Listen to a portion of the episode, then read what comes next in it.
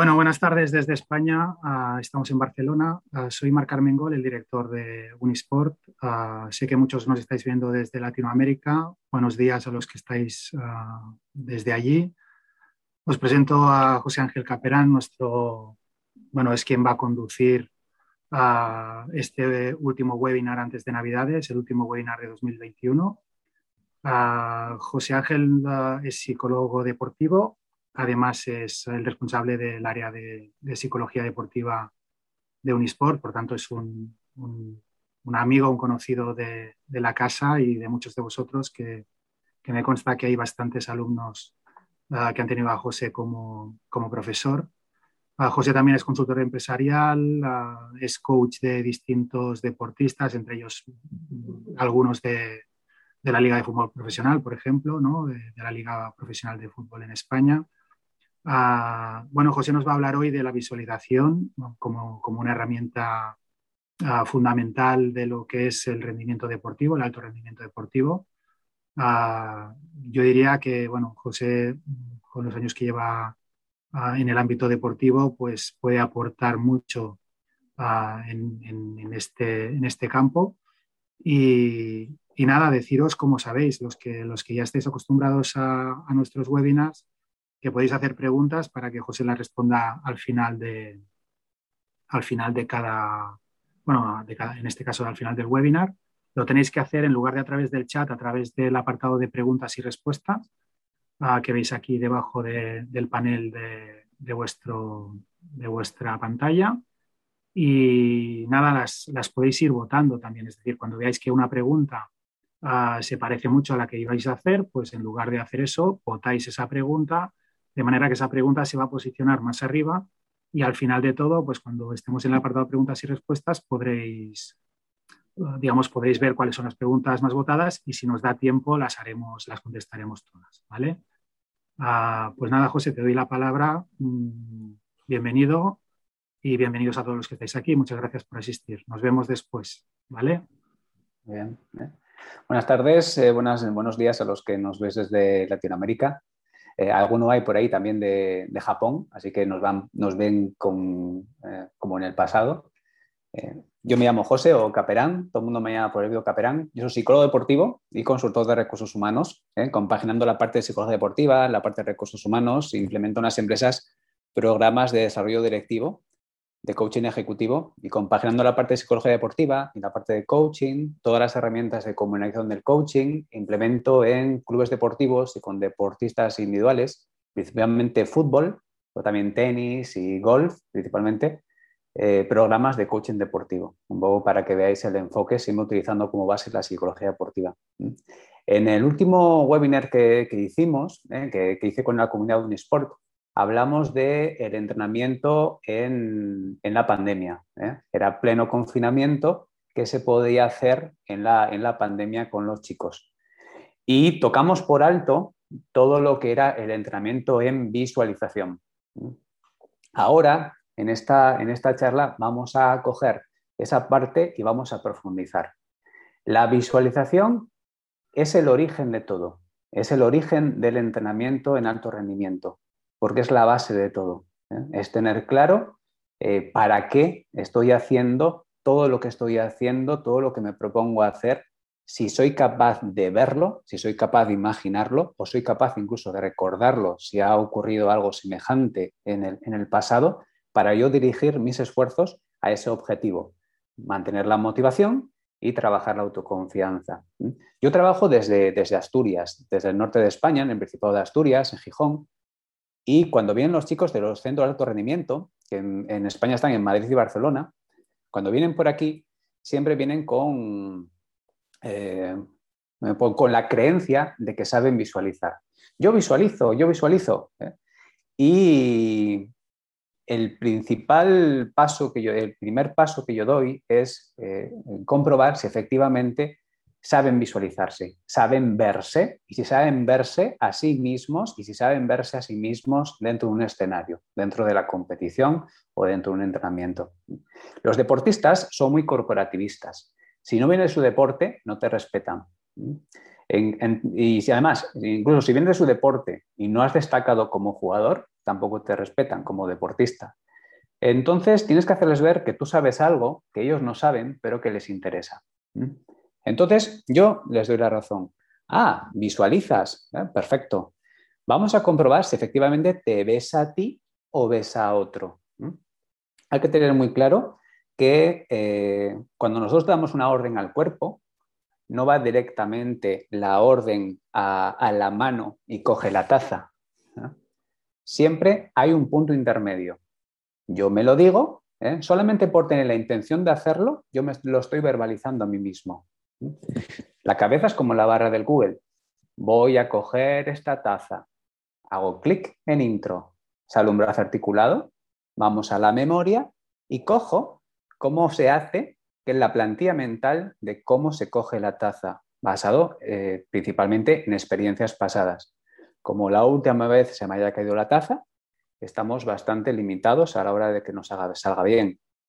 Cojo cómo se coge la taza, lo meto aquí como si fuera un disco y a continuación mi esquema corporal, mi mini yo, lo que llamo el mini yo, el yo pequeñito a escala, el cuerpo que cree el cerebro que tiene, levanta su mini codo, extiende su mini brazo. A continuación, tú levantas el codo, el codo real, el codo de tu cuerpo, y extiendes el brazo y coges la taza. Es decir, el cuerpo no es libre. El cuerpo siempre hace como un reflejo lo que ha hecho previamente el esquema corporal. Cuando uno ve eh, los videojuegos, por ejemplo, cómo se hizo eh, Avatar, por ejemplo, y te sale un actor con una malla negra con un montón de sensores de movimiento. Y el actor levanta la mano y a continuación el monstruo azul de Avatar levanta la mano. Pues ese actor, e, ese actor con, esos, con esa malla negra y esos sensores de movimiento, eso sería el esquema corporal. Siempre, cualquier cosa que vaya a hacer, me lo digo a mí mismo, mi esquema corporal reproduce esa orden y a continuación lo hace mi cuerpo. Entonces yo les digo, vale, a ver si efectivamente ¿Te ves a ti o ves a otro? Primero, siempre, cuando tú visualizas, ¿eh? que es el origen de todo, que es esa plantilla mental que refleja cómo se hace lo que quieres hacer, o recuerdos de experiencias pasadas o futuras, ¿eh? vamos a imaginar o recordar o imaginar, las dos son visualizar, eh, siempre visualizamos desde nuestros propios ojos, nunca desde fuera, ¿eh? nunca nos vemos la cara. Eso es muy importante, muy importante y muy grave. La gente se ve desde fuera, como si, se viera en un vídeo. Eso es un error muy grave. Siempre desde dentro, visión subjetiva, nunca te ves la cara. Entonces yo les digo, ah, visualizas, vamos a hacer una pequeña prueba. Les digo, con el dedo, con el dedo índice de la mano izquierda, quiero que te toques la yema, justo la yema del dedo anular de la mano derecha, con los ojos cerrados. Ya. Uf, ¿eh? hay un desfase. He tocado este dedo, tenía que haber tocado aquí. ¿eh? ¿Eh? Ostras, yo doy una orden y mi cuerpo, que es mío, no me obedece porque debería tocar aquí, porque esto es mío y esto es mío. Y la distancia comprendida también es mía, es mi cuerpo. ¿Por qué yo, yo doy una orden a mi cuerpo y mi cuerpo, que es mío, no me obedece? Aquí ya empiezan a abrirse un poquito. Este sabe algo que a mí me interesa y que yo no sé. Ostras.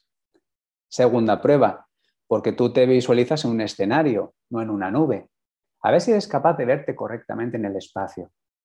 Hace poco, con un equipo de gimnasia artística, ¿eh? en el gimnasio poníamos a las niñas contra la pared y les decíamos, les vendábamos los ojos y les decíamos que fueran, que fueran caminando lo largo de una barra de equilibrios. Y cuando se creen y cuando creían que se acababa la barra, que se paren. ¿Listas? Ya. Empiezan a caminar y eh, vemos que unas niñas se paran antes que otras. Y las entrenadoras se quedaban con los ojos eh, eh, abiertos. ¿Cómo es posible que no sepan cuánto, cuánto, cuánto dura la barra, cuánto mide la barra? Que están todo el día encima de la barra. Las niñas que tienen más miedo a caerse se paran bastante antes. la barra es más corta. Las niñas que son más, más eh, temerarias, ¿eh? igual se pasan como dos, pasos por, por, encima del límite. Ni te sabes ver, ¿eh? ni te sabes ver en el espacio. O tú podrías cerrar los ojos, imaginarte desde tu cuerpo, desde, desde tus ojos, cuántos pasos das desde, desde el sitio en el que estás sentado hasta la puerta de salida de tu casa. Y si eres capaz de acertar justo los pasos. Eh, seguramente no aciertes. Y eso es algo bastante grave. Sobre todo si estamos hablando del el deporte, donde eso es todo. El dominio perfecto del cuerpo y el dominio perfecto del cuerpo en un espacio determinado. Entonces, de repente se dan cuenta que no es solamente cierra los ojos y te ves. Todos dicen, yo utilizo mucho la visualización, yo siempre visualizo. Eh, antes de lanzar una falta, yo visualizo la falta. Yo antes de una entrevista comercial, por, ejemplo en el lado ejecutivo, antes de una entrevista comercial, yo visualizo lo que va a ocurrir. Te das cuenta de que no. Ni te ves a ti mismo, ni te ves a ti mismo en el espacio y, por supuesto, no sabes incorporar lo que serían los estresores que te provocan eh, distracción y que te provocan ansiedad en esa competición. ¿eh? Si la técnica ¿eh? de visualización fuera un curso de formación de cinco temas, se suele empezar con el tema 3. El tema 1 y 2, genética. No se puede trabajar. El cuerpo y el escenario. No se puede, se puede trabajar.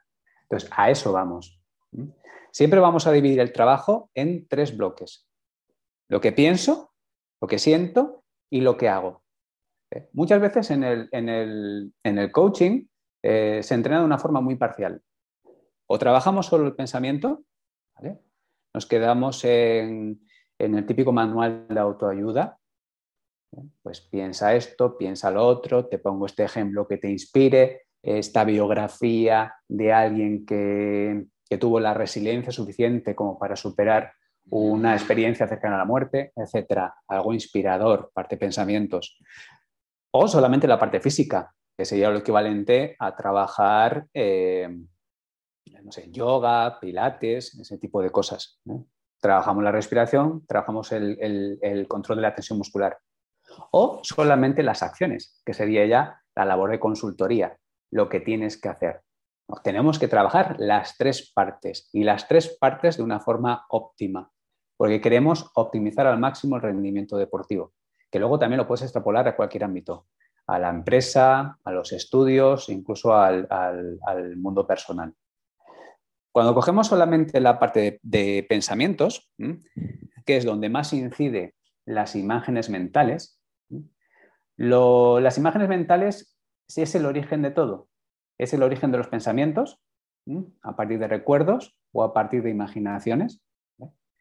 Y es el origen de la motivación. Si tú no eres capaz de verte y verte en la situación de aquello que quieres controlar, ¿eh? aquello que quieres conseguir, no vas a dirigir los recursos suficientes como para que en el camino rindas al máximo. Es como si sales de casa, ¿eh? coges el coche y no tienes una dirección eh, concreta porque tienes miedo a no llegar. Acabas dando vueltas y vueltas y vueltas, gastando gasolina, gastándote las ruedas y no acabas de, lograrlo. Y esto es algo bastante importante que vamos a trabajar un poquito más adelante, que es el tema cultural y el tema de educación. ¿eh? Ahora los, los, chicos les cuesta mucho ponerse objetivos, ¿eh? les cuesta mucho decir lo que quieren, porque tienen mucho miedo a no conseguirlo. Entonces, no te dicen, quiero lograr esto. No, ¿eh? tiene mucho miedo a decepcionarse. Y muchas veces te dicen, ay, Caperán, no me, no me, no me quiero poner objetivos porque si no los consigo eh, me pongo muy nervioso y me disgusto. Es que no puedes salir a ningún sitio a competir si no sabes lo que quieres y no eres capaz de decirte lo que quieres. Ahí es una parte del tema de educación que lo vamos a ver eh, en, la, en la última parte de la charla, que es clave que trabajemos lo que pienso, lo que siento y lo que hago. Importante, todas imágenes mentales causan emociones. Esas imágenes mentales tú las describes. Las describes es lo que llamamos el diálogo interno, los pensamientos. Los pensamientos provocan emociones. Las emociones es ese vínculo entre lo que se hace, lo que se, lo que se piensa y lo que se siente. Pensamiento y lo que se siente, la parte psicológica y la parte física. ¿eh? Toda emoción negativa causa tensión muscular. Esa tensión muscular provoca cortamiento del músculo. Entonces, si yo quiero hacer una derecha paralela en el tenis, así, si yo estoy pensando en lo que no quiero, ¿eh?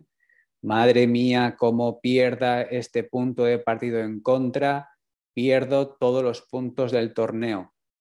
Si yo estoy pensando eso, estoy viendo ¿eh? o imaginándome ese momento en el que voy a perder o recordando un momento que perdí semejante a este. Eso va a repercutir en mi tema físico, en mi tensión muscular.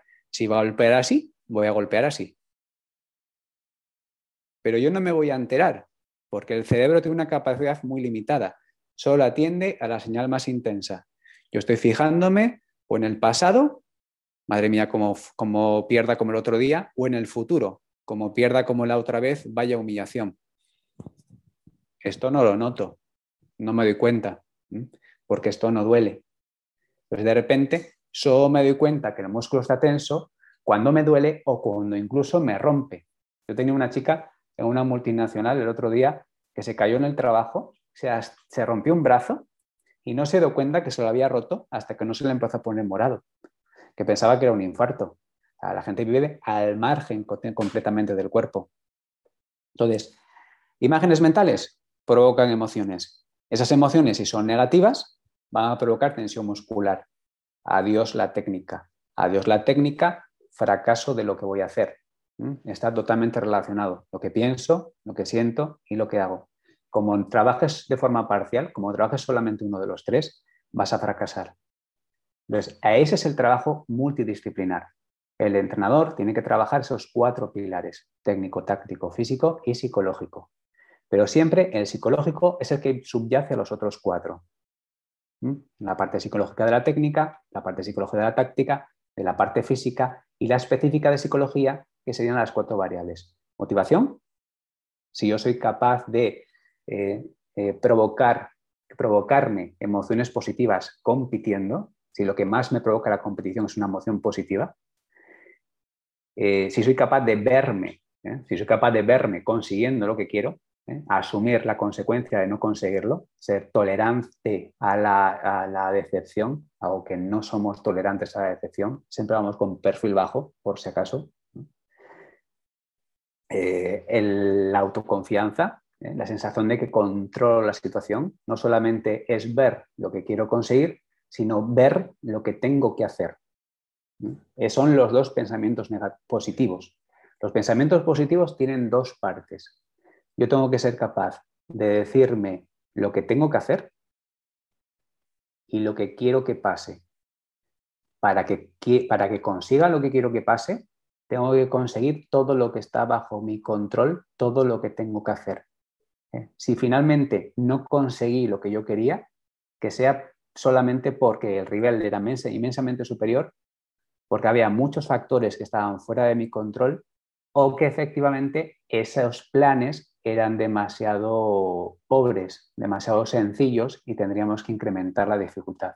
Es el trabajo de la autoconfianza, que tú me digas exactamente lo que tengo que hacer que depende de mí. ¿eh? Quiero que hagas un marcaje más estrecho que, quiero que te lances la bola 20 centímetros más alta que tú respecto al partido anterior y que tú seas capaz de verlo, que seas capaz de verte a ti desde tus ojos con el cuerpo que tienes ahora, no cuando eres una estrellita infantil, que la gente se visualiza eh, como en, otra época. Esto pasa mucho, por ejemplo, cuando se trabaja en psicología clínica, el tema de la anorexia. ¿eh?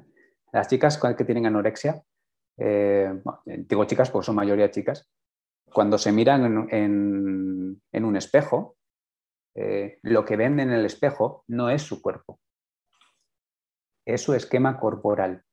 Es lo que, lo que tú y yo visualizamos, ese esquema corporal, la imagen que crea el cerebro que tiene. Entonces hay un desfase. ¿Por qué? Porque ese cerebro no ha actualizado ese cuerpo nuevo. No les gusta verse, no les gusta verse desnudas, así que siempre se cubren con muchísima ropa.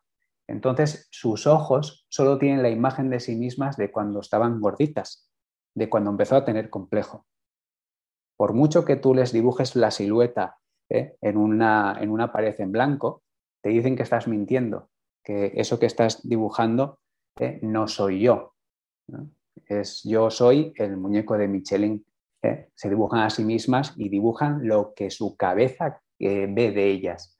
Hay un desfase importantísimo entre esa imagen mental, entre ese avatar, lo que yo llamo el avatar, el yo, y lo que realmente son. Lo mismo, típico chico que le preguntas, ¿cuál ha sido tu mejor jugada, la, mejor jugada de tu vida o el mejor gol de tu vida? Y te dice, un gol que dice no sé qué equipo que me dio un pase. Ya, pero eso cuándo fue? Porque esos jugadores no me suenan. Pues fue cuando quedamos campeones de España junior o que, que ganamos la Copa de Europa juvenil. ¿O qué me estás contando si tienes 30 años? Mm, supéralo. ¿eh? Tienes un esquema corporal que ya no existe. O una chica que tengo de taekwondo, es muy buena de taekwondo, se quedó embarazada, ¿eh? pedazo de embarazo de gemelos, dos años eh, estuvo fuera de la competición, ahora ha regresado. Ella da su, la orden a su cuerpo para que la patada le llegue aquí, a la cabeza del, del rival, y le llega aquí. Pues es que ya no, ya no tiene que ver ¿eh? la plantilla mental que tenía antes, que era de, de, una persona que no eh, antes del embarazo, y el cuerpo que tengo de ahora, ¿eh? donde ella todavía camina un poquito hacia atrás, recientemente se ha incorporado, después de un montón de tiempo de inactividad, hay un desfase entre el cuerpo real, el, cuerpo actual y ese software. Hay que actualizarlo. Entonces, a eso vamos. Vamos a trabajar ese, ese, ese esquema corporal, ese mini yo, ese mini yo de movimiento ese minillo de movimiento con la ropa de competición, insisto, siempre se habla de visualización, del concepto visualización, pero visualización es una palabra muy marketingiana.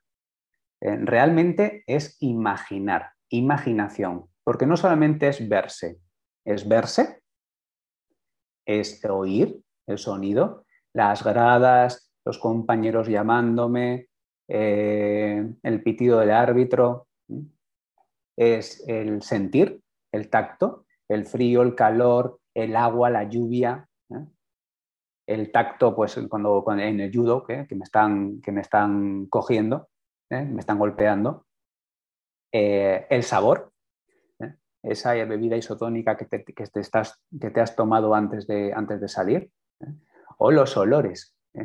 Los olores son el sentido más primitivo del cerebro. Ese olor del gimnasio, ese olor del césped. ¿eh? Eh, todo eso, esa experiencia multisensorial, es el entrenamiento en imaginación. Lo que parece que se utiliza mucho la palabra visualizar porque mm, imaginar suena como idealista, como que estás, eh, estás haciendo un ejercicio que no es real, es como si estuvieras soñando. Objetivamente, es una experiencia multisensorial. Entonces, ahí, importante, pensamiento positivo. Lo que tengo que hacer, que depende de mí, a ser posible con una experiencia positiva ¿eh? reciente, entonces ya sería el no va más, eso sería un pensamiento positivo premium, concretamente lo que tengo que hacer, que depende solo de mí mismo y que además lo conseguí en un pasado reciente, como hiciste en el partido contra el Valencia, por ejemplo. Y añadimos, eso es trabajas la autoconfianza, añadimos el, otro pensamiento positivo, que es el pensamiento positivo del resultado. Y te ves eh, marcando el gol y te ves eh, llegando el primero a meta y te ves logrando reconocimiento de tus compañeros. Ya, pero no vamos a empezar la casa por el tejado. La motivación está muy bien para el entrenamiento. ¿eh? En la competición lo que me importa es la autoconfianza, que tú seas capaz de ver lo que tienes que hacer, que depende de ti, y que seas capaz de acostumbrarte previamente a los estresores que te vas a encontrar compitiendo. Errores. Presión del público. Es posible que tu entrenador eh, no te ponga de titular cuando tú, creías que ibas a salir de titular. ¿eh? Nada me tiene que eh, bloquear el diafragma. Ahí es donde se trabaja la visualización, por ejemplo, para el tema de las fobias, para acostumbrarme a los estresores y que no me provoque shock. el deporte de competición es lo más educativo, lo más educativo que hay. Tú puedes, em, tú puedes estudiar y te sabes el examen de 10, de 10, te lo sabes de 10. Y yo te pregunto, ¿qué? ¿Cómo lo llevas? Tú ¿eh? deberías decirme, de 10, voy a sacar un 10. Pero no. Sale tu Pepito Grillo, ¿eh? que te dice, madre mía, ¿eh? y como, como, como, como suspendas el examen, ya verás, te mueres. Entonces tú me vas a decir, bueno, a ver, a ver qué tal y introduces la emoción de duda. Duda, tensión muscular, presionas el diafragma, 50% de oxígeno, porque presionar los pulmones, 50% de concentración. Vale, pues voy a estar hasta las 6 de la mañana estudiando. ¿Mm? Está hasta las 6 de la mañana, finalmente sacas un 10. Bien. ¿eh? Tú puedes estudiar pensando que vas a suspender, ¿Mm? viéndote que vas a suspender. Porque o las imágenes causan pensamientos y los pensamientos causan imágenes. Esas imágenes causan tensión muscular, se te tensa el diafragma, 50% de oxígeno, sientes que vas a suspender, pero puedes sacar el 10, porque estás haciendo ese sobreesfuerzo. En el deporte de competición eso no pasa, nunca pasa. Jamás vas a meter un penalti si tú te dices a ti mismo, madre mía, como, como lo pierda como el otro día, te lo dices, lo ves, toda emoción negativa, todo pensamiento negativo causa en imágenes mentales. El cerebro no distingue ni el sí ni el no, solo trabaja con imágenes mentales. No pienses en un elefante rosa, no pierdas el balón. Recuerdo la vez que no metí el gol, siento la vez que no metí el gol, no te va a salir, aunque estés hasta las 6 de la mañana tirando. ¿Eh? Esa, es la ventaja que te va a proporcionar en la educación para la vida el deporte de competición. Ese vínculo, esa, coherencia entre lo que piensas, lo que sientes y lo que haces. Como falla alguna de los tres, estamos, este, estamos mal. Pero es que el origen, el pilar fundamental es esa imagen mental, que tú seas capaz de verte. Y muchas veces, la mayor parte de las ocasiones, no somos capaces de vernos por un tema cultural, porque no me atrevo a verme, no me atrevo a decir lo que quiero conseguir. Pues acaso me van a decir que soy un engreído o que soy un, iluso. ¿eh? A ver si luego te vas a disgustar y te vas a, a morir de la vergüenza o de la decepción. Entonces, ahí yo tengo que saber que desde ya, desde ya incorporarlo en mi propio sistema de entrenamiento desde pequeñitos, ese pensamiento positivo. Lo que tengo que hacer, que depende de mí, y lo que quiero que, pase, si yo consigo lograr, eh, si consigo realizar lo que, lo que tengo que hacer, que depende de mí. Yo quiero que me fiche el Madrid o el Barcelona de fútbol.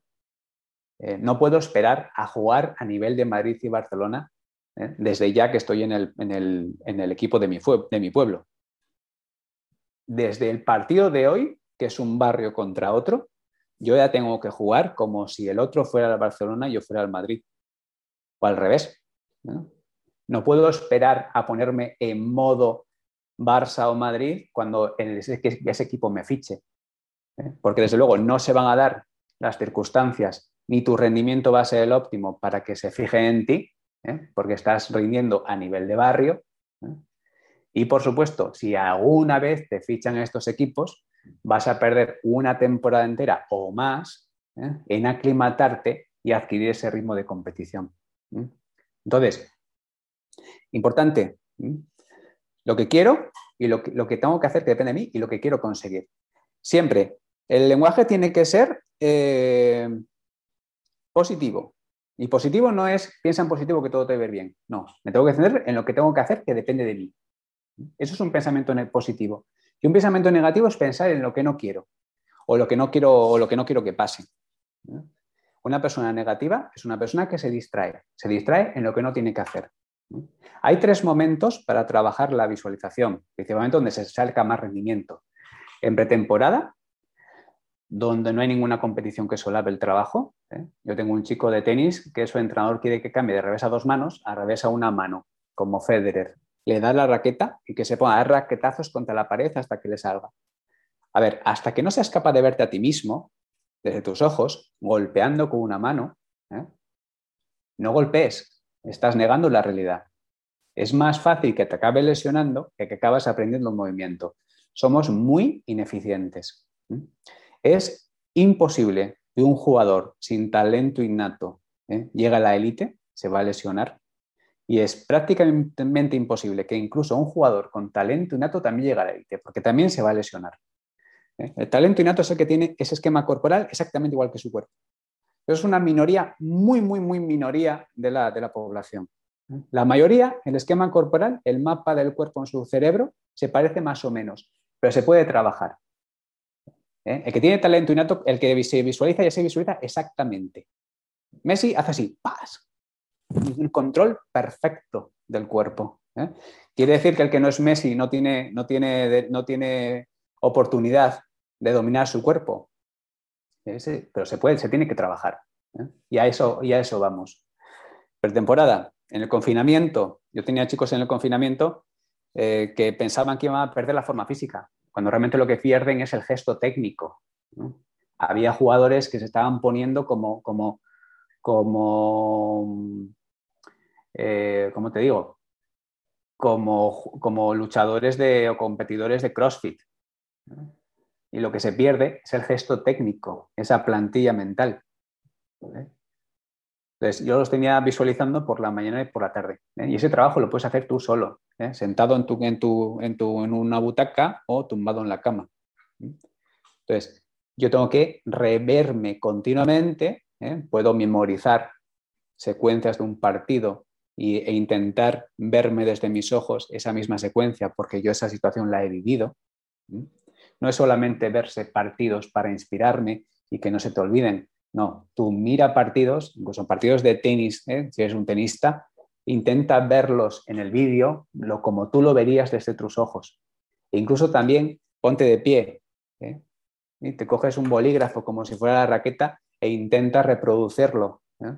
Vamos a hacer la visualización lo más realista posible, pero incluso necesitarías moverte. Tú puedes experimentar esa orden neuromuscular desde, desde el momento que ya estás, que estás tumbado sin que te muevas. ¿eh?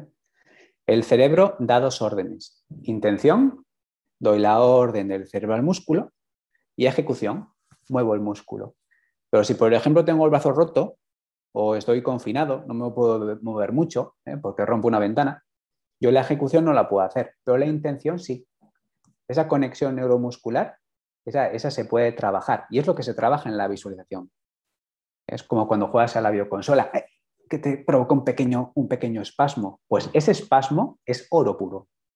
Es, que estás trabajando ese chispazo, esa corriente eléctrica desde la neurona hasta, hasta, hasta el músculo, hasta la fibra muscular. Y eso es lo que se pierde por inactividad. ¿eh? Pero la gente no lo trabaja. La gente se centra en el trabajo físico, físico, físico, físico. ¿eh?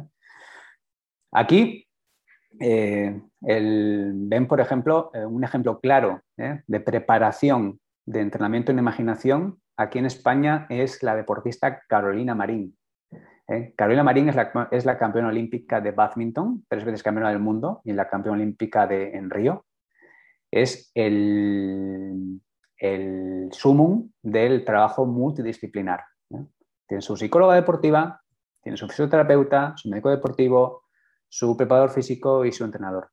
Esta chica se recupera muy rápido de las lesiones, muy rápido de las lesiones. Eh, está continuamente, cuando está lesionada, eh, trabajando la visualización, sentada en una silla, con su, con su, pierna operada, se sienta en una silla en la cancha de, de, badminton eh, y, está imaginando que juega. Y no solamente imaginando que juega, sino que estoy imaginando que juego contra la finalista olímpica. Y estoy imaginando movimientos y jugadas incluso nuevas. ¿Eh? Y repitiendo jugadas exitosas e incluso improvisando jugadas nuevas. Y no me estoy moviendo de la, silla. ¿eh? Pero sí está trabajando esa conexión neuromuscular. ¿eh? ¿Tú la ves? Con los ojos cerrados. Ese espasmo muscular es que estás completando esa primera orden, la intención. La ejecución no la puedes hacer porque estás lesionada, ¿eh? pero eso se recupera fácil una vez que tú, a ti te dan el alta, ¿eh? ese trabajo físico que te puede faltar. Se recupera, está manteniendo intacto ese, esquema de, ese esquema corporal, esos movimientos y esa velocidad de reacción, ese chispazo, le dan el alta, un mes para completar la forma física, gana, gana el torneo, el primer torneo que juega después de una rotura de ligamentos.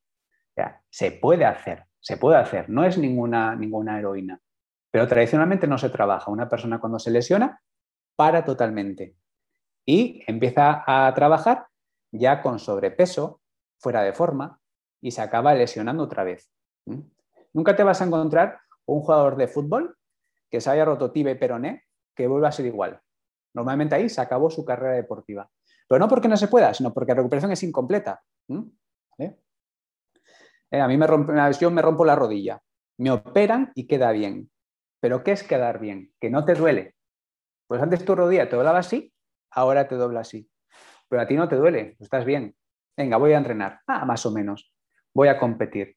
Cualquier cosa que vaya a hacer, me lo digo a mí mismo voy a dar un, lanzamiento de falta a la izquierda del portero. Hago clic en intro. Sale un brazo articulado, vas a la memoria motora. En la memoria motora vamos al cajón de eh, lanzamientos de falta. Coges ese cajón, abres ese cajón y siempre cuenta lo último. El cerebro nunca inventa, siempre se basa en lo que ya tiene y lo último.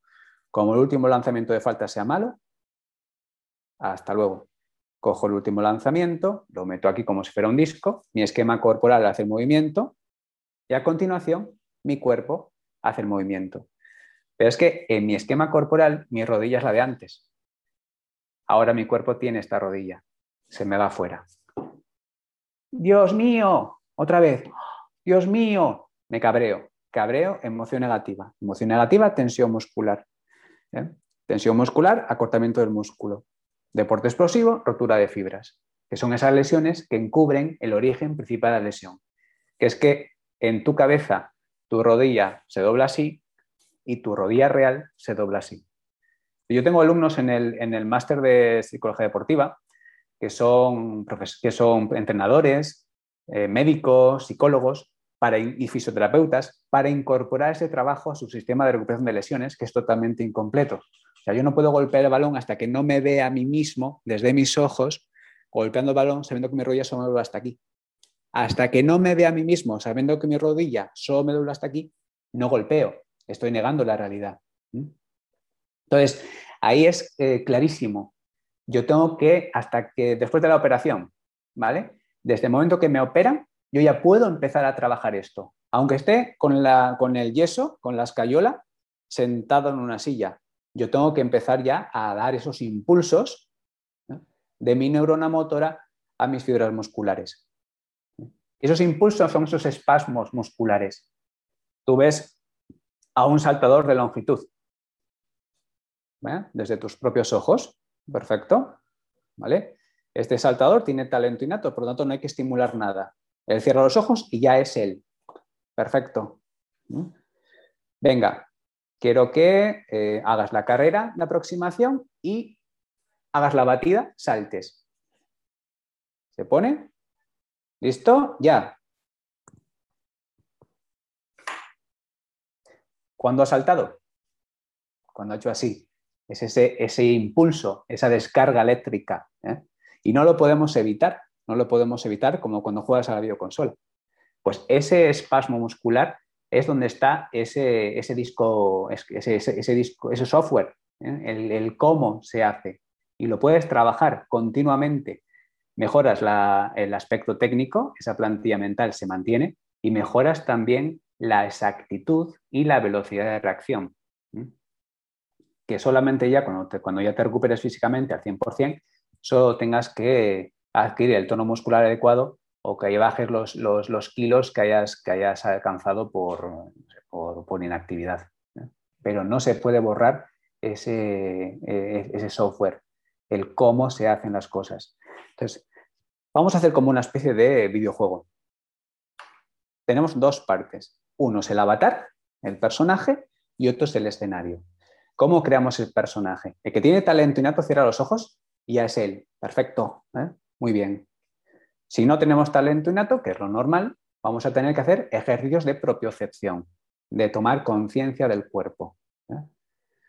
El que más utilizamos en el, máster es el Jacobson. Vamos, grupo a grupo muscular, tenso y suelto, tenso y suelto, desde las manos hasta los pies, para que eh, los músculo, el músculo dé la orden al cerebro de que estoy aquí. ¿eh? Yo si te digo, ¿qué pie tienes más adelantado que el otro? Consciente o inconscientemente vas a tener que, vas a tener la necesidad de mover el pie. ¿eh? ¿Por qué tienes que mover el pie? ¿No sabes dónde tienes el pie? Pues no lo sabes. ¿eh? no tienes ni idea. tienes que mover ¿eh? para que tu cerebro se dé cuenta de que tu pie derecho está un poquito más adelantado que el izquierdo. Deportes que tienen un nivel de estimulación completo, como el rugby, el judo, el fútbol americano, eso ya lo estás trabajando desde pequeñitos, desde pequeñitos, porque hay una estimulación continua. Pero deportes como el fútbol, el tenis, el golf, el baloncesto, ¿eh? estimulas más unas áreas que otras. Por lo tanto, tu avatar no se construye igual. Igual tu avatar tiene unas, unas piernas exactas, pero igual tus brazos son más cortos. Hasta hace 20 años un portero de fútbol no sabía darle con el pie. Su avatar no tenía pies y sus piernas eran muy cortas. Ahora un entrenamiento de un portero de fútbol es prácticamente igual que un portero balonmano. ¿eh? Es como el hombre araña, los mismos reflejos en las manos que en los pies su avatar es mucho más exacto, más, parecido al cuerpo real. Entonces, vamos a crear ese avatar con ejercicios de propiocepción para asegurarme que mi cuerpo imaginado y mi cuerpo real son más exactos. Una vez que yo consigo esa exactitud, ¿eh? vamos a incorporar el escenario. ¿Eres capaz de, verte desde tus ojos? ¿Eres capaz de verte los pies y lo largo que eres? Perfecto. ¿Eres capaz de ver la mano ahora que acaba de atravesar? Perfecto. Eres capaz de no solamente verte, es el sentir. Eres capaz de sentir la camiseta eh, fría porque está lloviendo ¿eh? sobre, tu, sobre, tu, piel. Perfecto. Notas las, piernas desnudas, ¿eh? el aire, el frío. Perfecto. El sonido, las gradas vamos incorporando elementos como si fuéramos constructores de un videojuego. Eres capaz de ver, de, oír el run run de las gradas, ¿eh? las llamadas de los, de los jugadores.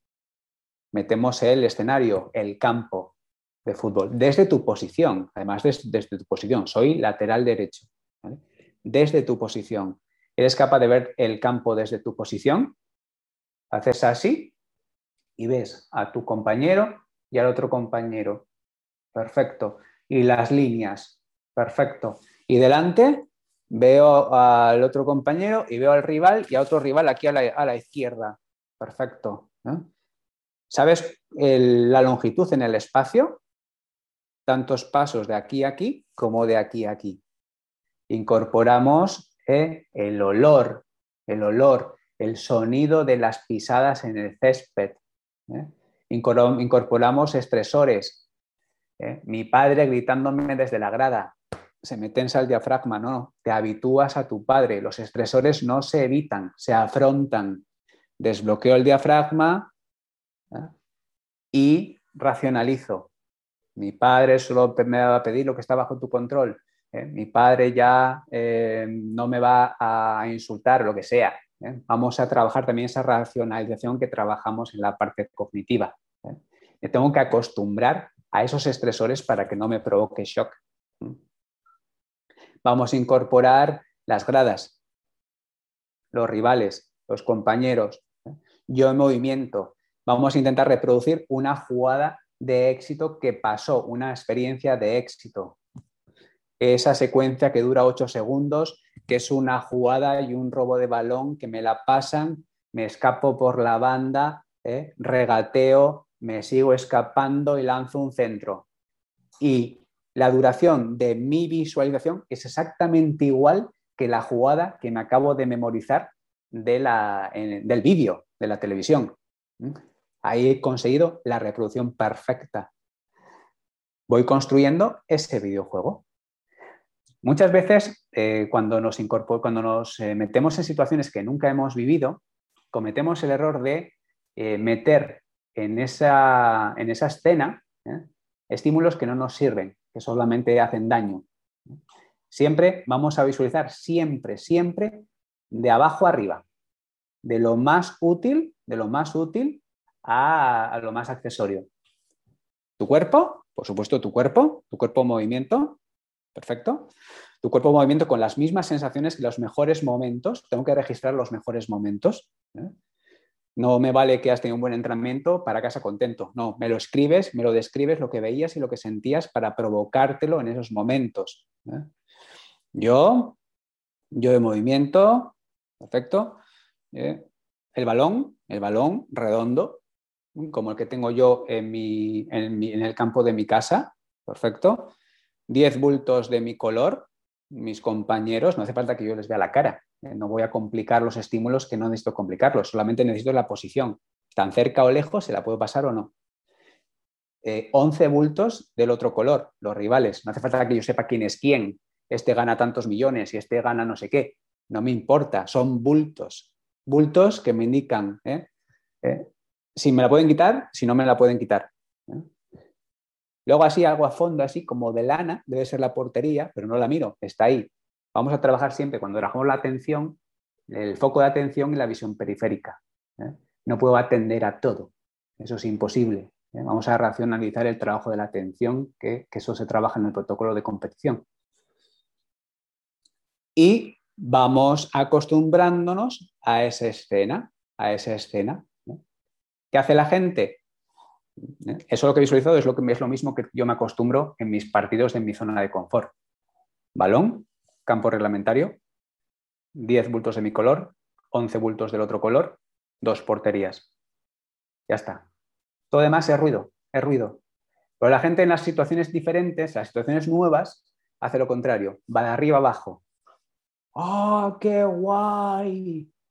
Es Santiago Bernabéu, o el ¡wow! ¡Qué gradas tan grandes! ¡Mira cuánta gente!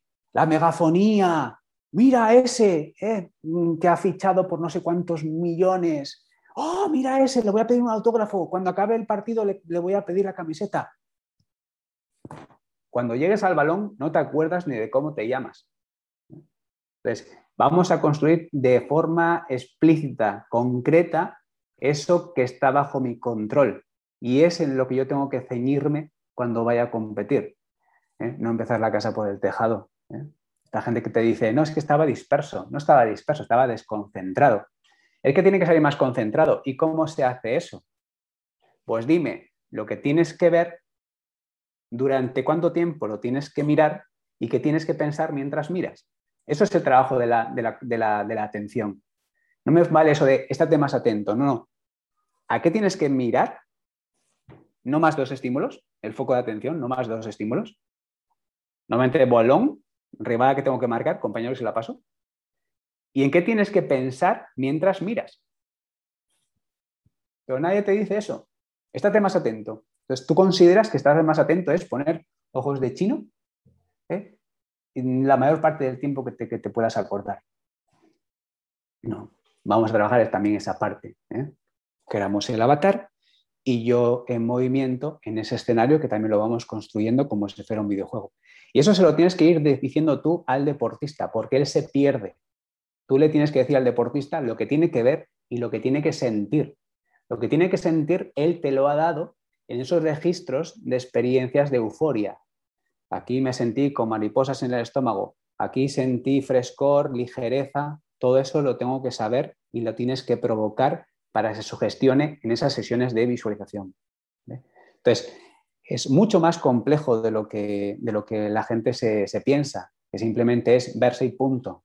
No, no, tenemos que construir una realidad donde manejemos recuerdos de éxito y donde manejemos la creación del escenario que yo quiero conseguir. Es ese doble pensamiento positivo. Lo que tengo que hacer, que depende de mí y que hice bien en el pasado reciente, y lo que yo quiero que pase. ¿eh? Motivación y autoconfianza, lo que, esto que depende solamente de mí. Entonces, me gustaría que me, que me, que me fuerais preguntando ¿eh? para que no se nos eh, no, me alargue demasiado y saber que, estamos centrando los temas que, os, os, que, más os importan, ¿eh? que me vayáis planteando preguntas y vamos generando debate. ¿Qué te parece, Marc? ¿Qué tal, José? Bueno, apasionante. Esto casi es neurociencia más que, más que psicología. Sí, sí, es neurociencia, sí, neurociencia. Bueno, pues sí, ya tenemos, mira, tenemos aquí, diría, 13 preguntas de momento que se han ido votando, por tanto hay muchas más, lo que pasa es que como han ido votando, pues se han, repetido, se han repetido, pero 13 preguntas únicas. La primera, que el primero que la ha propuesto ha sido Albert Martín, dice, ¿es recomendable realizar visualización en grupo o es mejor ah, de un modo individual con el coaching? Individualmente. O sea, siempre, siempre os digo, y siempre os lo digo en el, en el, en el máster, mm, todo el trabajo Em, en el coaching deportivo es individual. Las grupales son complementarias. ¿Qué pasa? Faltan presupuestos y falta tiempo. ¿eh? Eh, en grupo podemos hacer lo básico, lo básico, ¿eh? pero esto hay, que, esto hay que personalizarlo. En grupo podemos aprender a respirar, aprender a hacer ejercicios simples de visualización, pero hay que personalizarlo. Mira, la siguiente es cómo saber que las visualizaciones previas a un evento son muy ambiciosas, o sea, demasiado ambiciosas, probablemente quiere decir alejándose de la realidad. Y si las logro detectar, mm, ¿cómo? ¿Cómo las logro detectar? El deportista tiene que, tú, tienes que consensuar con el, como el deportista lo que se va a visualizar. Y en la propia sesión de... Ah, no, perdona, y si las logro, si las logro detectar, perdona, ¿cómo las convierto en lo más real posible? A ver, lo, que el, deportista visualiza está consensuado con el, eh, en la sesión, ¿vale? O sea, hay que consensuarlo. No puede visualizar cosas que no son realistas. ¿eh? No, se, no se le debe permitir. ¿eh? Yo no puedo, yo soy un saltador de longitud que salto como mucho 7 metros, yo no puedo visualizar que, salgo, que, que salto 8. O sea, no es viable. Es más, no deberías permitirlo y es, si es capaz de visualizarse saltando 8 metros, es que no es él el que visualiza. ¿eh? se puede, eso, es una, eso es un problema de que no sabe visualizar. No sabe verse, en primer lugar, y no sabe verse en el, espacio. Seguramente está visualizando pues, a, Carl Lewis. Yo tengo que también trabajar lo que es el modelado y moldeamiento. El modelado, pues me cojo como, como, como, no sé, como, como ejemplo un deportista de élite de mis mismas características, de mi edad, de mi tamaño, de mi corpulencia, ¿eh? más o menos con mi técnica, eh, y, voy incorporándolo para que, para que sea capaz de hacerlo de una forma más, más parecida. Pero no es, tú no podrías visualizar que vas a saltar 8 metros cuando saltas 6. No deberías permitirlo. Eso es un fallo en la sesión a la hora de plantear objetivos. Mm, vale. Mira, Nicolás ah, te pregunta cómo visualizarte en un escenario que aún no has estado, que no conoces. Un campo al que nunca has estado, un gimnasio.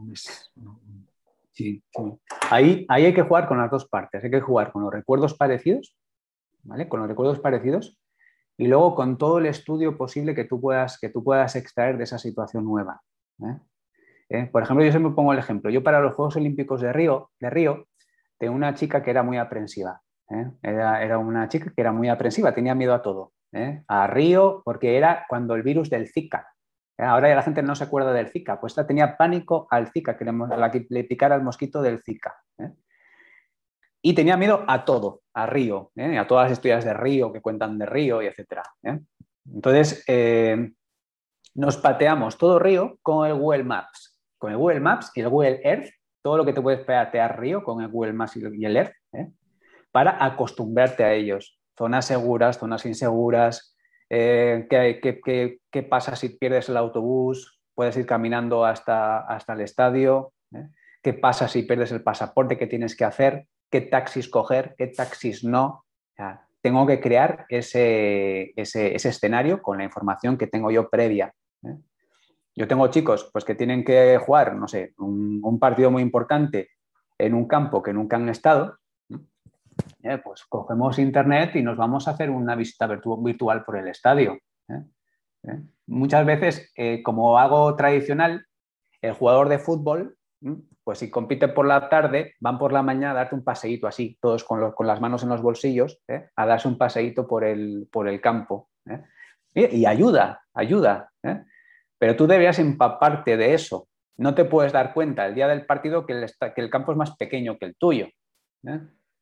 O que el ritmo es mucho menor del que estás acostumbrado o mucho mayor del que estás acostumbrado. Yo tengo un chico que debutó él tiene 18 años ¿eh? y debutó en la Champions este, este año.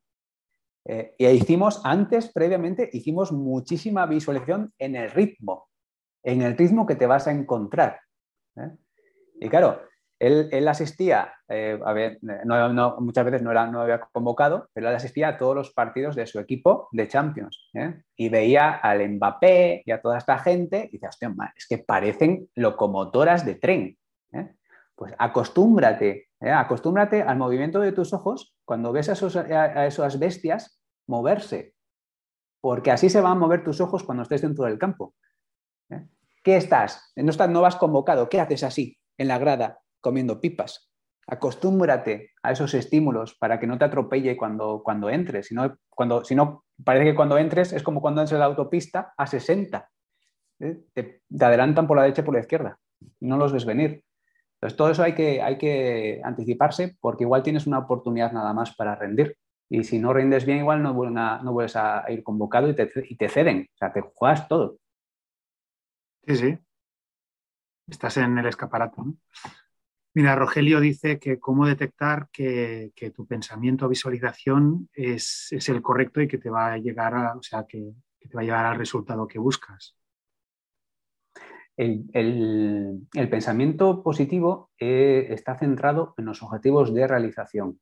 Los objetivos de realización es, como regla mnemotécnica, una frase que tú cuando me la dices o cuando me lo digo a mí mismo, se convierte en una imagen mental concreta de lo que tengo que hacer. Haz un desplazamiento más largo, haz un marcaje más estrecho que tú respecto al partido anterior. ¿eh? O sea, como ese pensamiento ¿eh? no te cree una imagen concreta, y a ser posible que tengas una experiencia real en la que lo hiciste correctamente, eh, lo que te estás proponiendo no es realista. Eh, muchas veces, alguna vez, alguna vez de una charla incluso de, entrenadores de élite ¿eh? y te dicen, no, yo cuando, yo cuando era jugador siempre me ponía como objetivo marcar un gol. Ya, pero es que marcar un gol no es un objetivo tendrías como objetivo, pues si el otro día llegaste cinco veces al área, pues este día tienes que llegar siete, siete veces al área. Si tú consigues siete veces al área, es más probable que, logres, el, que logres el resultado. Pero hay que educar a los, a los chicos para que sean capaces de, de igualar pensamiento positivo a instrucción concreta que depende de ti. Y que además tengas una alusión a una experiencia real que lo conseguiste si la tienes. Eh, pero no, la gente igual a pensamiento positivo a piensa en positivo que todo te va a ir bien. ¿eh? O visualiza que metes el gol. ¿eh? Y esto es igual que la secuencia de, a mí me gustan mucho los Simpson. Esto es igual que la secuencia de los Simpson cuando Moe coge a Homer, que se dedica al boxeo, y le dice, visualiza la victoria. Y él se visualiza con encima del podium y el speaker suena por detrás diciendo, y Homer Simpson ha ganado por KO porque le ha dado un infarto. Pues no, no me vale, no me vale. ¿eh? Vamos a visualizar el proceso. Buena, buena esta de Homer. Es un dios, Homer es dios. ¿Qué tengo que hacer cuando tengo presión, ¿vale? Para no desconcentrarme cuando está mucha gente viéndome desde la grada. Vale. Y no me digas imaginar la vacía, ¿eh? No, no, es que, es que no deberías, no deberías, eh, no deberías permitir que tu mirada se vaya hacia la grada. O sea, es como si un lanzador de, tiro con arco, ¿eh? En el momento que va a lanzar, se pone a mirar la grada y a continuación mira, mira, la, mira la, diana. ¿O no? una persona negativa es una persona que se distrae. Y se distrae en lo que no tiene que hacer y se distrae en estímulos que no son importantes. ¿eh? O sea, tú no deberías. Los jugadores de profesionales de fútbol realmente no saben si hay mucha gente o poca gente en el estadio. Se le resbala. ¿eh? Es un balón, 10 bultos de mi color, 10 bultos del otro color. Ya está. Es que si, si, si lo complicara más, no, me, no saldría de la cama. ¿eh? Igual que no atienden al que, al que en Twitter lo, estás, lo, está poniendo a parir, pues tampoco atiende la grada. Es que si estás atendiendo la grada es que estás distrayéndote. Problema, el entrenador, ¿eh? el entrenador tradicional, te dice, tú estate más atento, tú a lo tuyo, pero tú a lo tuyo ni te está diciendo a qué tienes que mirar, ni durante cuánto tiempo, ni en qué tienes que pensar mientras miras. Entonces tú estás a lo tuyo y miras pensando que es algo inocente. No, es algo inocente. En el momento que tú desvías la mirada, eh, el cerebro cambia de canal, porque los ojos son como la antena del cerebro. En función de dónde diriges la mirada, activas unas zonas u otras del cerebro. Por ejemplo, eh, sí que les digo, por ejemplo, em, en, en ping-pong, en tenis de mesa, eh, hay que procurar que entre punto y punto, de punto y punto, que el jugador rival, si está ganando, que no entre en una, racha positiva, sino que se distraiga durante esa racha. ¿eh? Entonces, tú haces un estiramiento Haces un estiramiento y de repente el tío dice, ¿qué está haciendo este? Y ha cambiado de canal. ¿Eh? Pero es que tú, ese entrenador, ¿eh? ese coach deportivo, que es lo que es un coach deportivo, un entrenador que trabaja los cuatro pilares, eso es lo que es un coach deportivo. Los psicólogos deportivos tenemos la misión de formar a los entrenadores para que sean coaches deportivos, porque solo trabajan un solo pilar. Natación, ciclismo, triatlón, eh, físico, atletismo, físico, tenis, golf, gimnasia, técnico, repite, repite, repite, repite, fútbol, táctico, no juegas hoy juegas mal, no juegas, arréglate. Parte psicológica, échale cojones. No, tengo que potenciar los cuatro. Eso es lo que, eso es lo que trabajamos en el coaching, en el coaching deportivo. Pero es una falta de preparación eh, coherente y exhaustiva de la, de la atención, que es trabajar esas dos miradas, la mirada externa y la mirada interna. Vaya, yo que pensaba que era todo esto de échale cojones, ¿no? O sea, no, hay algo más, ¿no? Detrás del coaching. Sí, hay algo más. ¿eh? y, ahora, y, ahora, más importante todavía, porque ahora el entrenador y el, deportista no tienen absolutamente nada que ver. ¿eh? O sea, el entrenador que ha sido jugador de élite y entrena a sus chicos como le entrenaron a él cuando era joven, va a fracasar estrepitosamente, porque ahora mis 15 años... no lo dirás por algún ejemplo reciente concreto, ¿no? Buah, con todos. ¿eh? Porque mis 15 años y sus 15 años no tienen absolutamente nada que ver.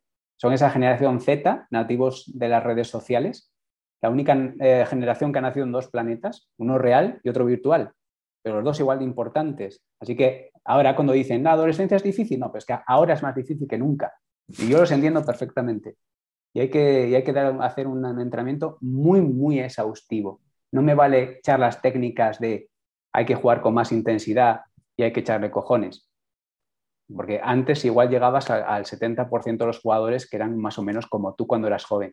Pero es que ahora, como no personalices el trabajo, como no seas exhaustivo, no llegas. No llegas. A no ser que sean talentos innatos y competitivos e inmunes a las lesiones, no llegan. Eso es muy poco probable.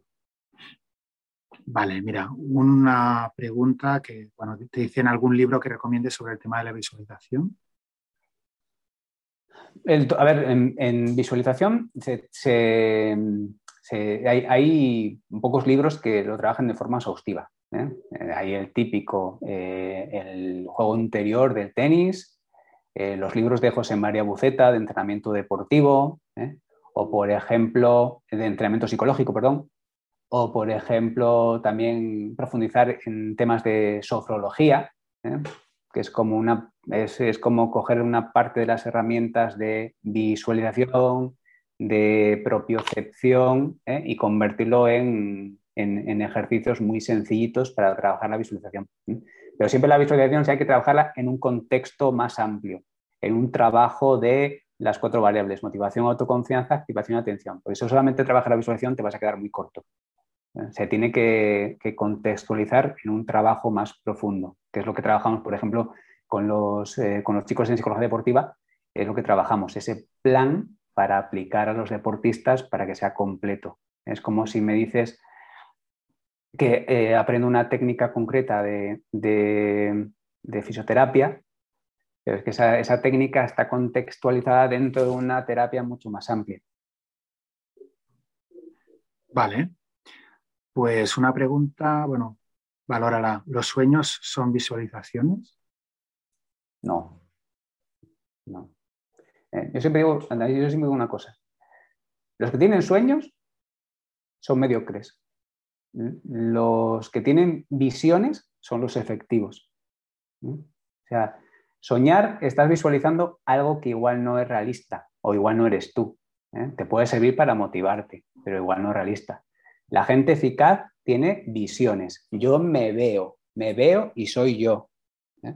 Pero ahí hay un tema eh, educacional, que si quieres lo, hablamos, que es el tema de que nosotros somos, somos latinos, entonces aquí somos, somos negativos. En, nuestra cultura tenemos dos problemas importantes que son contradictorios con el alto rendimiento, que es que eh, tenemos miedo a la decepción, a decepcionar. ¿eh? Tú te sabes el examen de 10 y me dices que a ver qué tal. Tenemos miedo a decir lo que quieres.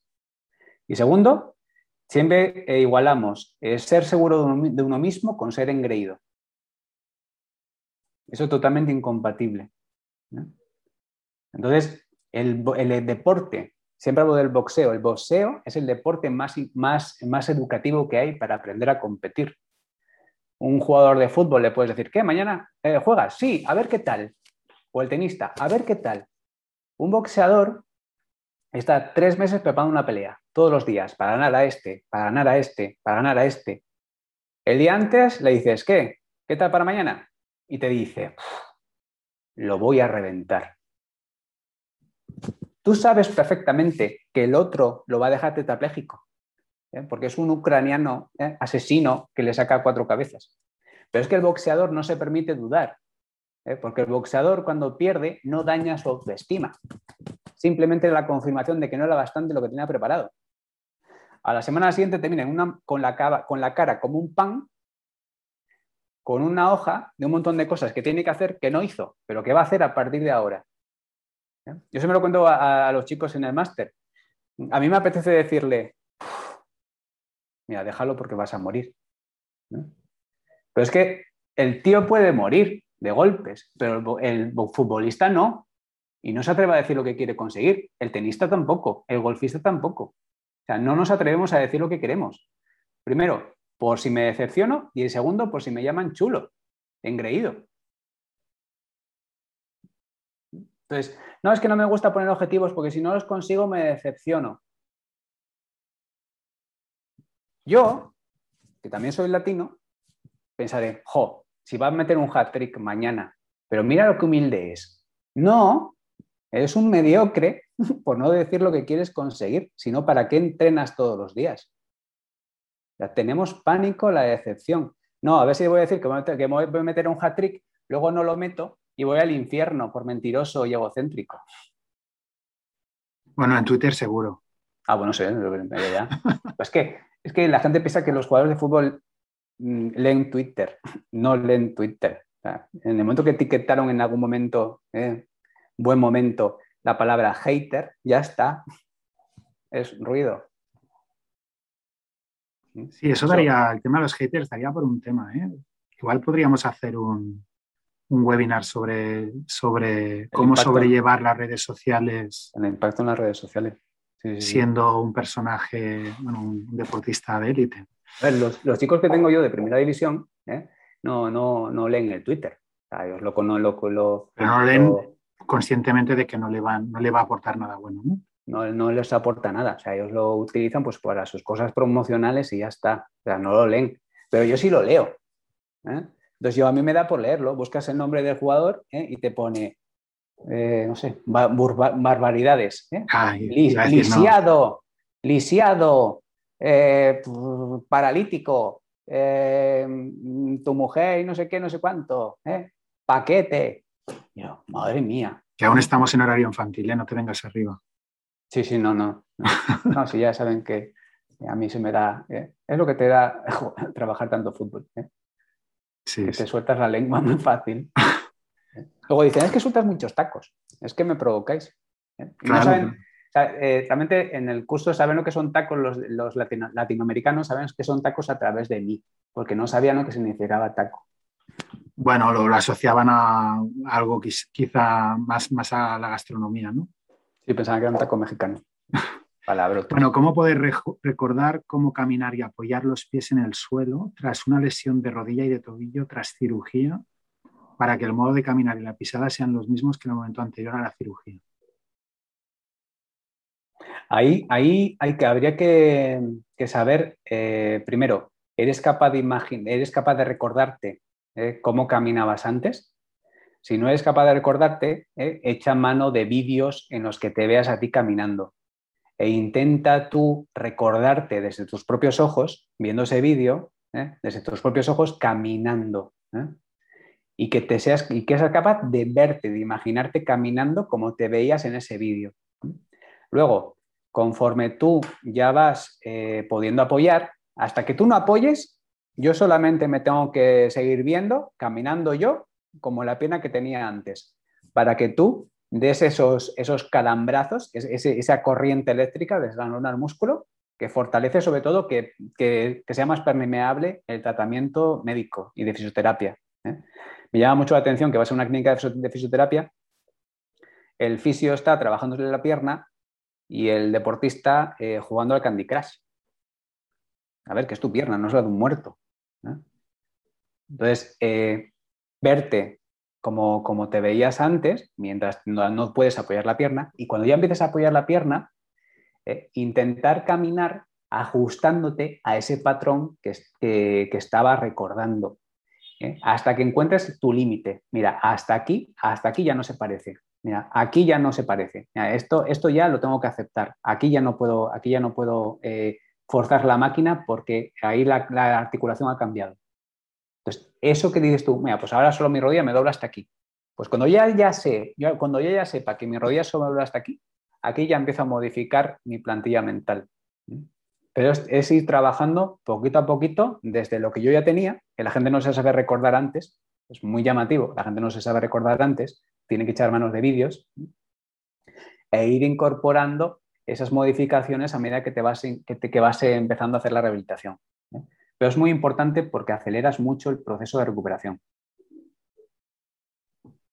José, hacemos dos preguntas más. Hay 22, pero digamos que de las que estaban más votadas, bueno, hay 22 y más en el chat porque veo que han, escrito, han escrito varias preguntas en el chat. Ah, te hago estas dos últimas, lo digo porque en tiempo, si no nos iremos. Mira, Javier dice, ¿hay alguna evidencia científica sobre si es mejor visualizar en primera o en tercera persona? Muy interesante todo y te da las gracias por tu aportación, yo también, claro. hay, evidencia, ah. científica de que es mejor eh, en primera persona. ¿eh? Tienes mayor efecto en esa estimulación neuromuscular que si te ves solamente desde fuera. Eso lo saben muy bien los, diseñadores de videojuegos. ¿eh? No es igual que tú estés eh, manejando un, muñequito ¿eh? que, lo que veas en pantalla sean tus ojos. Sean tus ojos, bueno, el interior de tus ojos. Es mucho más vívido. Por ejemplo, cuando se utiliza realidad virtual, las típicas gafas estas de realidad virtual, tú no te ves, tú haces así con las gafas y te ves los pies, pero tú no te ves la cara. Está comprobado que la visualización, para que sea efectiva al 100%, para hacer ese, esa corriente eléctrica que llega al músculo, tiene que ser interna, en primera persona. No te oigo, no te oigo, Marc. Estaba, estaba desactivado. Ah, la última, los ejercicios de relajación, esta es técnica, ¿eh? es una pregunta técnica. Dice, los ejercicios de relajación como los de Jacobson son utilizados para realizar la inducción o internalización de la actividad realizada con anterioridad. Los de relajación sí, los de, los de, el de Jacobson no. El de Jacobson es un ejercicio necesario para hacer después la visualización. Pero eh, objetivamente en el deporte de competición la relajación se utiliza muy poco. Se utiliza la relajación en, la primera etapa cuando estás entrenándolo eh, para, que sea capaz de concentrarse al máximo en los estímulos exactos que quieres que, quieres que vea en, el ejercicio. Pero lo que se suele hacer en, visualización es sobre todo esa parte de, de sugestión de un estado de relajación adecuado como para que alcances un nivel de concentración que solo me escuches a mí. Solo me escuches a mí y a los, y a los, a los muebles o a las palabras que yo creo que introduzcas en esa escena. ¿eh? Normalmente el paso es, eh, primero, Jacobson, voy a estimular grupo a grupo muscular, ejercicio de relajación, pero no con el propósito de relajarse, sino con el propósito de que te concentres solamente en la instrucción que yo te doy y en el escenario que estamos construyendo, que te lo tengo que verbalizar yo. Es como se dice, eso sería la, la, autohipnosis. La autohipnosis no es un, dos, tres, eres una gallina. Es un ejercicio de concentración, de que solamente seas capaz de imaginar ese elemento en concreto y el escenario que quieres eh, visualizar exactamente sin distracción. La autohipnosis es un ejercicio de concentración. ¿eh? de nada más. Vale. Pues José, lo dejamos aquí si te parece o quieres una de propina. Venga. Venga, va, la última. Si visualizo a última hora y es tan real, ¿no me dejaría sobreexcitado para, para descansar plácidamente? Eh, hombre, a ver, visualizar después del partido no. Eso te, eso te activa. La visualización siempre es antes ya cuando estés analizando la, competición o recabando datos para trabajarlo conmigo en la, en la siguiente sesión, ¿eh? Eh, ya, lo puedes, ya lo puedes hacer, ¿eh? pero obviamente no te pones a visualizar después de los partidos. Mira, esto lo enlazo con la siguiente y así hacemos como una, una dos por uno, porque la siguiente pregunta dice que con cuánta anticipación ah, deberíamos visualizar antes de un partido. Si va de días, va de horas, va de... No va de horas, no va de horas. Yo siempre a los chicos, a los chicos de, fútbol, por ejemplo, eh, visualizan si están fuera de casa eh, antes de salir del hotel. Visualizo, recuerdo las mejores jugadas últimas o más próximas en el tiempo y las principales situaciones estresantes que acabaron bien. O sea, utilizamos experiencias siempre, experiencias de éxito. Y si es en casa, si es en casa, ¿eh? pues antes de salir de casa, antes de salir del hotel o antes de salir de casa. ¿eh? Luego el Jacobson siempre lo hacen, los ejercicios de propiocepción siempre es antes de calentar. Y antes de calentar volvemos a visualizar. ¿eh? siempre, siempre actualizamos el, el, software dos veces. En mi zona de confort, que estoy en el hotel, en mi habitación o en casa, y en la situación estresante. ¿eh? porque si no la situación estresante igual se me, se me, distorsiona bastante porque se me olvida, porque tengo un nivel de estrés alto. ¿eh? Pues José, ahora sí, lo dejamos aquí ya. Ah, muchísimas gracias por, por, tu aportación de hoy, por, por esta sesión. Además, una charla súper distendida, ni PowerPoints, ni, ni nada. Súper bien. Yo creo que, bueno, si todo el mundo lo ha disfrutado igual que yo, pues ha salido todo súper. Gracias también a todos los que habéis asistido desde tantas partes del mundo. desearos un final de año ya que no nos, nos, volveremos a ver hasta enero ya. Y felices fiestas a todos. Y nada, cualquier cosa que necesitéis, aquí estamos. Muchísimas gracias a todos. Y José. Un placer. Eh, y un saludo a todos, que veo un montón de, nombres muy conocidos. Eh. Un, un beso a todos y que paséis buena Navidad.